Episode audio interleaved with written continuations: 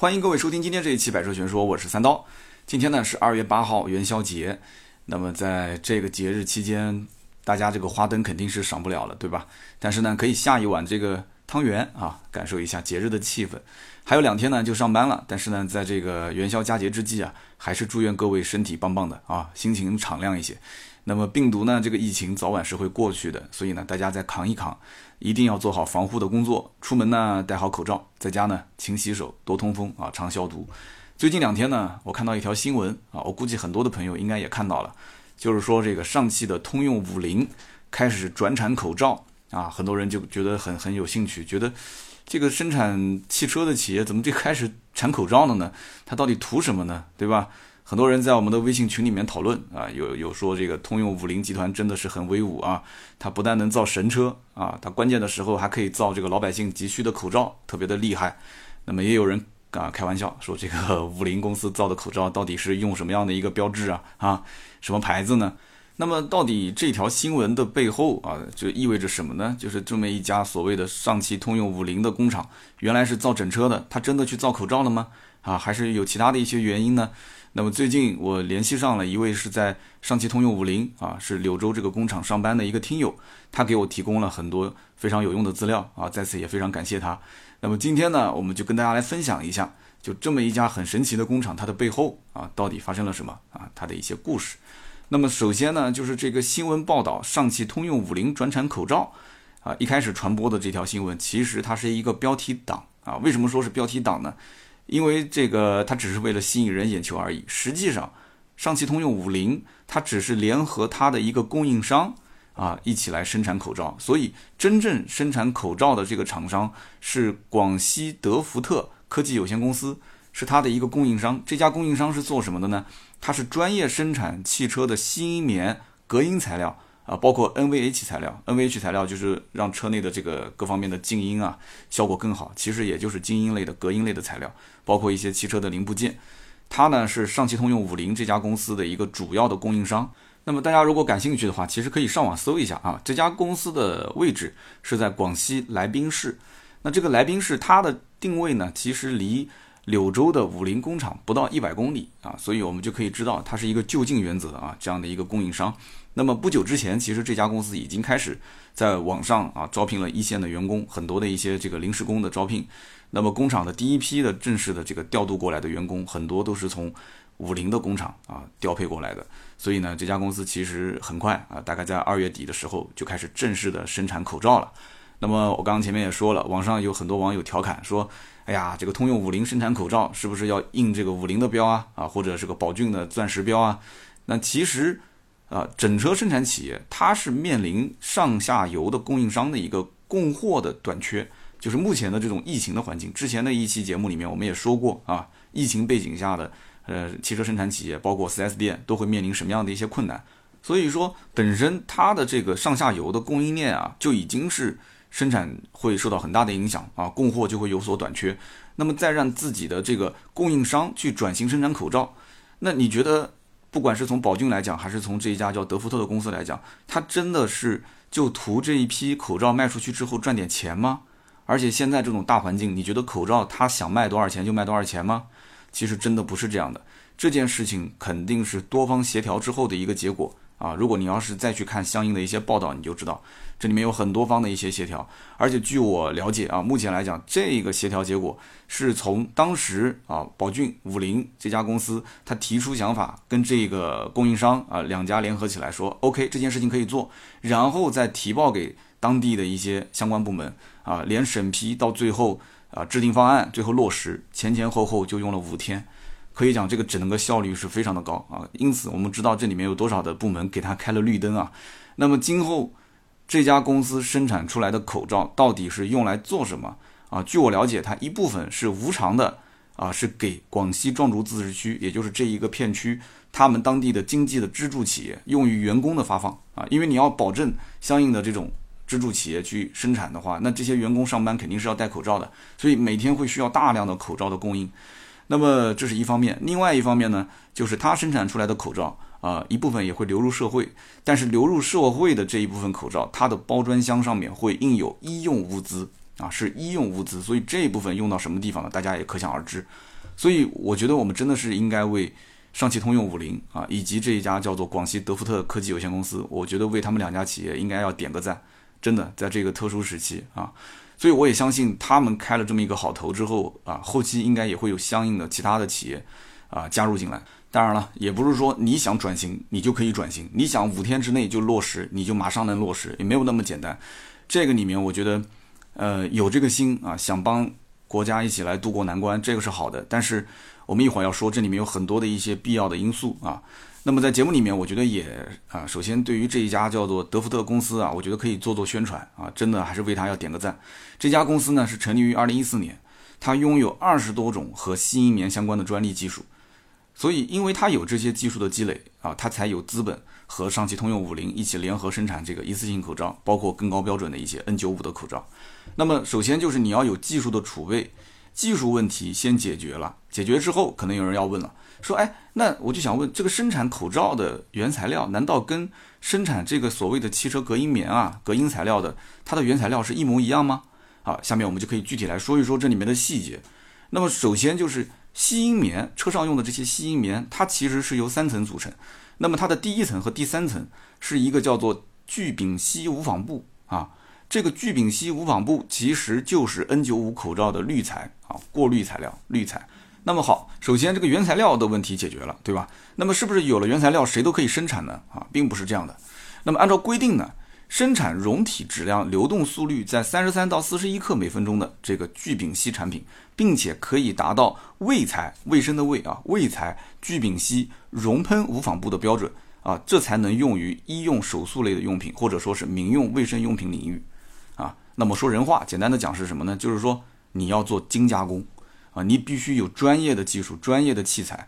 那就好比说它的原材料啊，比方说你采购了一批土豆啊。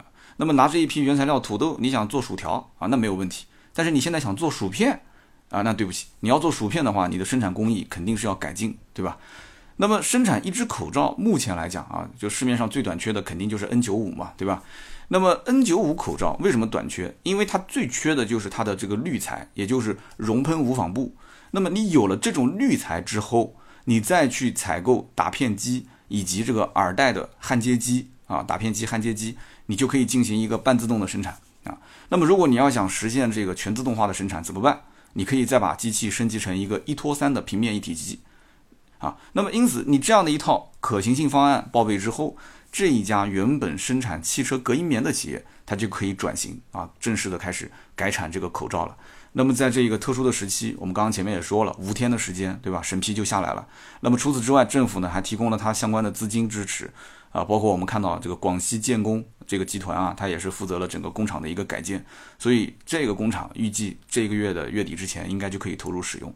那么有人可能又要问了，说，哎，这家企业投入了这么多的人力物力，然后呢又改建工厂啊，去生产口罩啊，这件事情呢，我们是要为他点赞，对吧？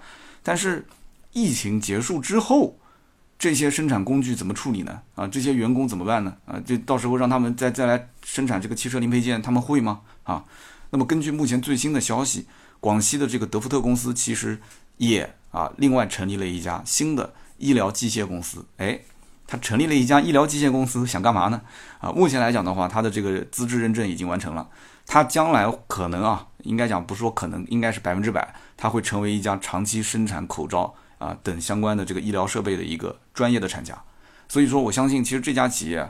啊，也很聪明啊！首次呢，他这样的一个亮相，其实就已经是带着光环而来了。大家都在这个特殊时期看到这条新闻，说哦，那看看是哪个企业啊？这个德福特，大家一听，很多的新闻报道都带着这家公司的名字来的，对吧？那么今后我相信这个企业在行业内的这个口碑，应该讲是不会差的啊！而且我也希望这个德福特的老板啊，今后啊，就疫情过后啊，啊，真的生产企业挣到了这个钱。啊，也不要忘了初心，要想一想当时是怎么一战成名的啊，能够永远做一个良心企业啊，不要不要像之前做疫苗的那家企业一样的啊。那么目前这个德福特的这个工厂啊，它改建当中呢是设计了十二条生产线，那么这个十二条生产线大概能有什么样的一个产出效率呢？两秒钟啊出一件啊，两秒钟出一个口罩，那么因此它的口罩的日生产量预计可以达到一百七十万个一天啊，一百七十万个，那么。要想生产这个医用级别的口罩，那它还需要什么样呢？它需要无尘车间啊，还需要更专业的一些设备。所以呢，这些设备可能要到二十六号左右才能啊运达这样的一个工厂。那么有了场地，有了设备之后，那么剩下来就是要有人，对吧？我刚刚前面也说了，这个上汽通用五菱是临时派了很多的一些员工过来。啊，因为这家公司，你想现在这个特殊时期，你临时招工人肯定是招不到的，对吧？所以呢，上汽通用五菱派了这个车间管理人员，包括生产管理人员，以及像品控啊啊等等相关的一些工程师。那么再加上一线的生产员工，一共是派了九十二个人。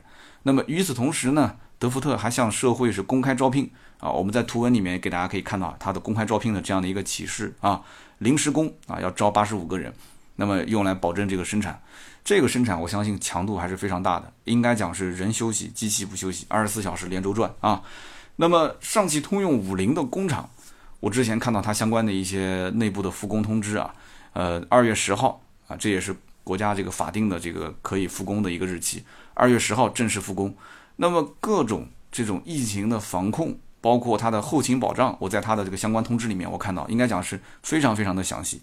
那么目前来讲，呃，我觉得很多的，我听节目当中应该也有很多做企业的老板啊。目前来讲，企业内部是有五类员工啊，暂时是不允许复工的，那么要隔离啊，要观察啊，观察期一般都是十五天左右吧。那么隔离观察之后才能进入公司啊，是哪五类呢？我觉得我们也可以学习一下。那么它分 A、B、C、D、E 啊五大类，A 类的人员是目前人还在湖北的。那么当然了，你人在湖北，有的地方你可能想来你也来不了，对吧？那么第二类 B 类是什么呢？B 类就是一月份之后去过湖北的啊，但凡是一月份之后经过湖北去过湖北的，那不不行啊，你也是要观察期结束之后才能上班。那么 C 类是什么呢？C 类是一月份之后接触过湖北来的相关人员啊，比方说你的亲朋好友啊，你跟他喝过茶聊过天接触过，那么一月份之后有接触过的，暂时也需要隔离观察。那么 D 类是什么呢？D 类就是。一月份途经湖北或者是在湖北有过中转的，啊，大家想一想，一月份之后有没有途经湖北或者是在湖北中转？那么异类是什么呢？异类就是你所在的生活的村寨、小区、列车、飞机等等，啊，在这些区域有过确诊的或者是疑似的病例，啊，生活在这个场所啊，然后呢，并且直接或者是间接接触过相关病例的这些人员。啊，他也需要去隔离观察。那么讲到这里的话，我的心情比较沉重啊。我要讲一个关于我的故事。那么大家也不用紧张。那既然是一个故事，它不是一个事故，那就说明没事儿啊。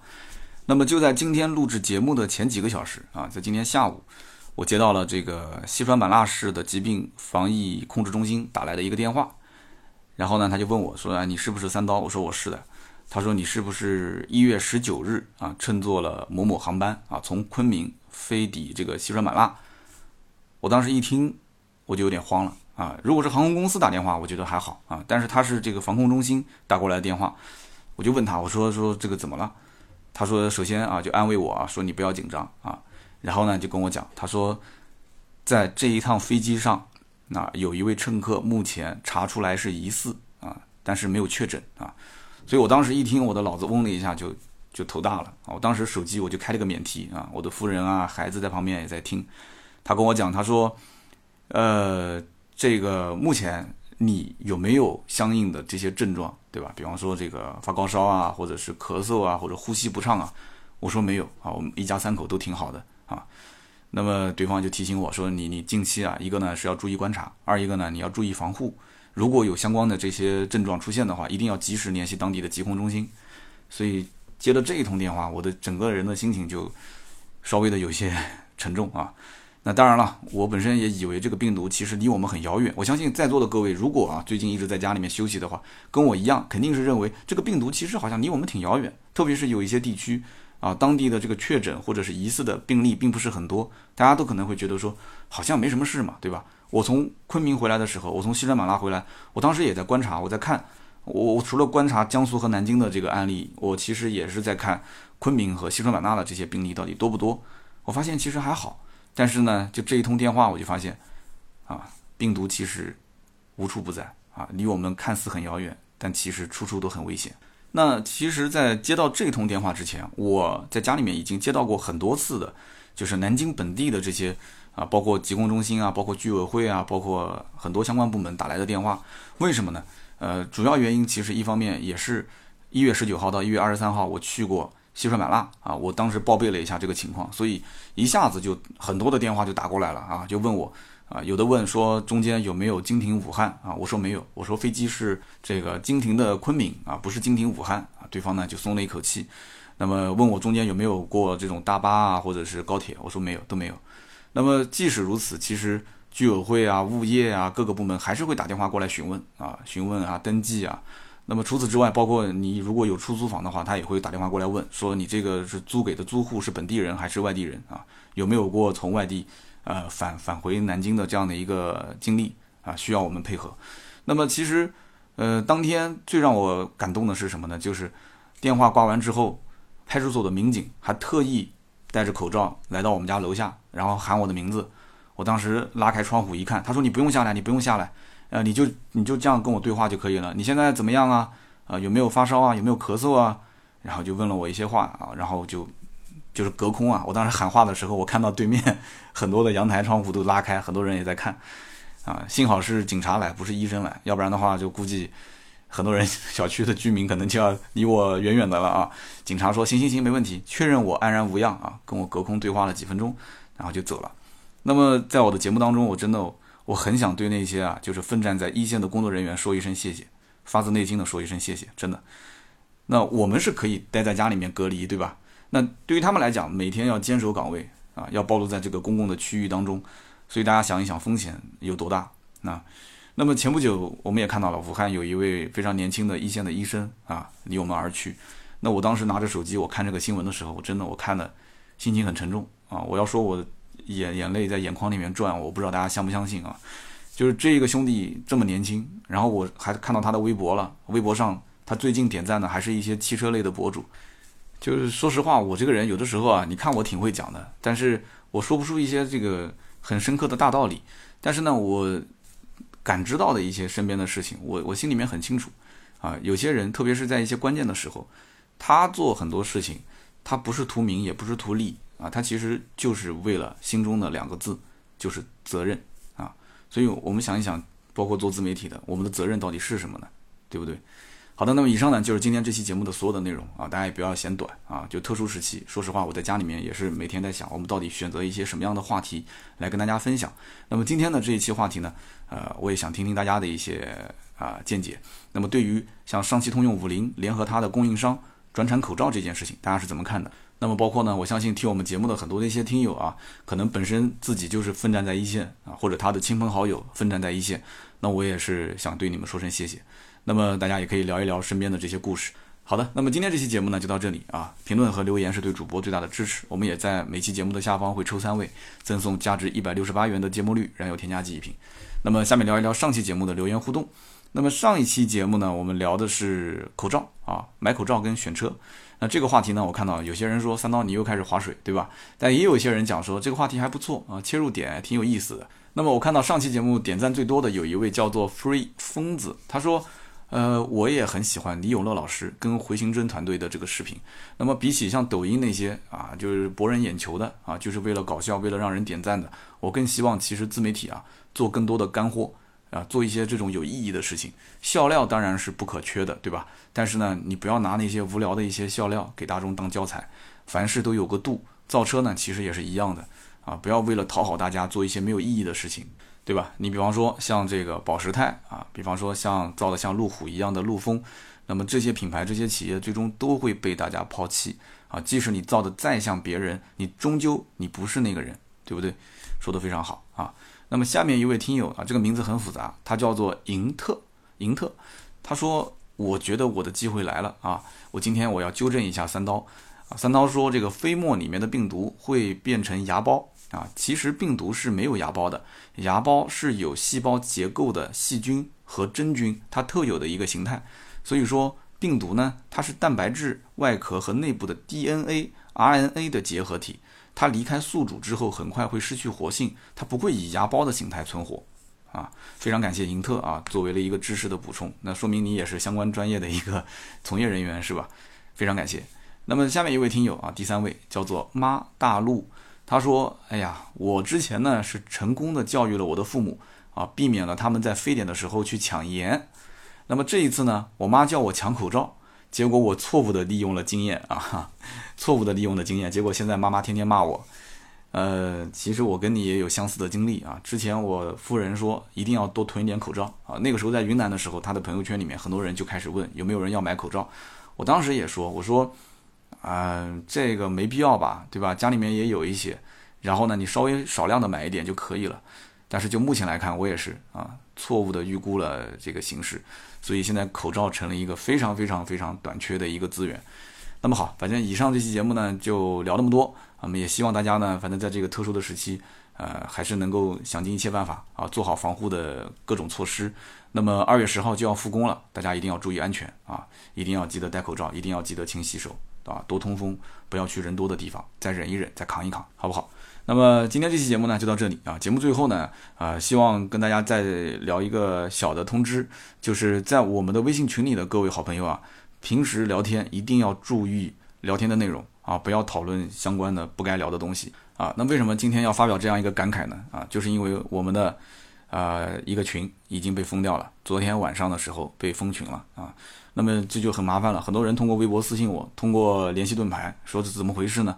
我翻看了一下聊天记录，呃，其实也还好，但是呢，有一些确实，呃，不该讨论的内容，所以呢，这个群就没了，我又得重新再建群。所以因此，我希望大家在群里面互相监督啊，如果有人在聊相关的问题呢，一定要提醒他打住。不要再往下聊啊！如果他还是不听劝的话，一定要及时的联系我们，联系盾牌，联系我都可以，艾特我都可以啊！我一定会进行相关的处理。那么这个群被封之后呢，很多人就说这怎么办呢？我想进群，那么我们又开一个新群啊！开了一个新群之后呢，这两天盾牌在朋友圈会进行招募。那么之前是在这个群里面的兄弟们都可以去跟盾牌讲啊，没有任何问题。那么也欢迎有新的朋友也可以加入到我们的群里面来。啊，加盾牌的微信四六四幺五二五四，那么有其他的相关的汽车的一些咨询，也可以联系这样的一个微信。好的，那么今天节目就到这里，我们下周三接着聊，拜拜。